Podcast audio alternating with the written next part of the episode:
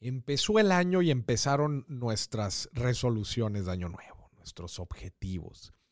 Y es típico que la motivación, la motivación que llevábamos cargando a principio de año, híjola, se empieza a desvanecer. De hecho, hay un registro, alguna aplicación de ejercicio dice que por ahí de la tercera semana de enero, la motivación se acaba por completo, que es el mayor porcentaje en donde la gente deja de hacer ejercicio, deja de ir a los gimnasios, deja de comer saludable.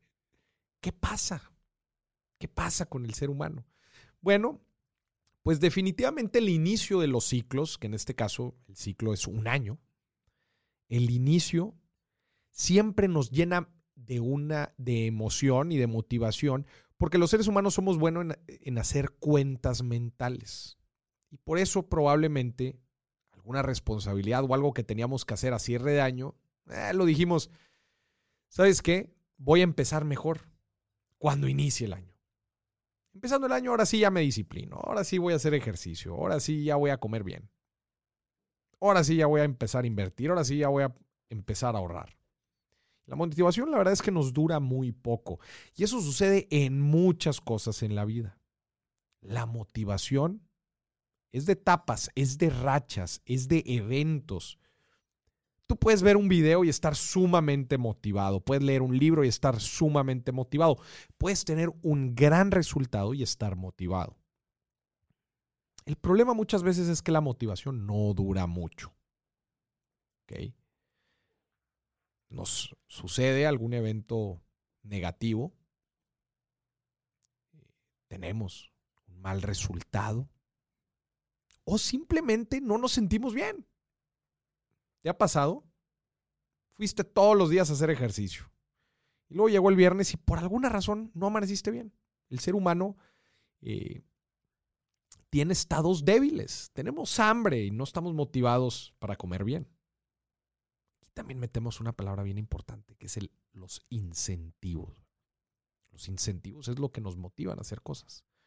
No, y con incentivos no quiero, no, no te claves con incentivos financieros, Hay muchos tipos de, de incentivos. Pero en este caso,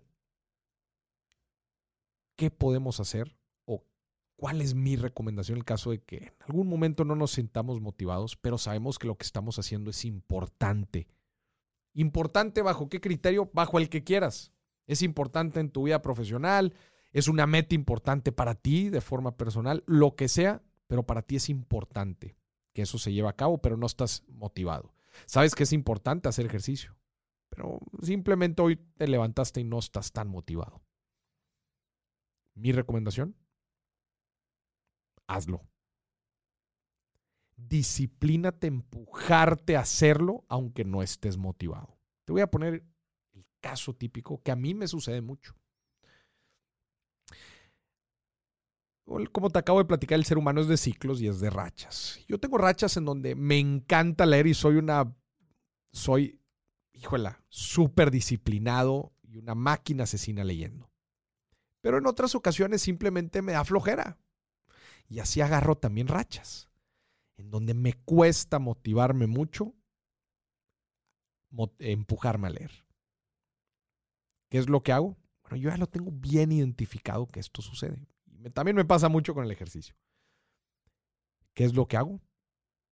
Una noche, que es cuando dedico un espacio para leer, leo aunque, aunque me cueste, leo unas cuantas páginas.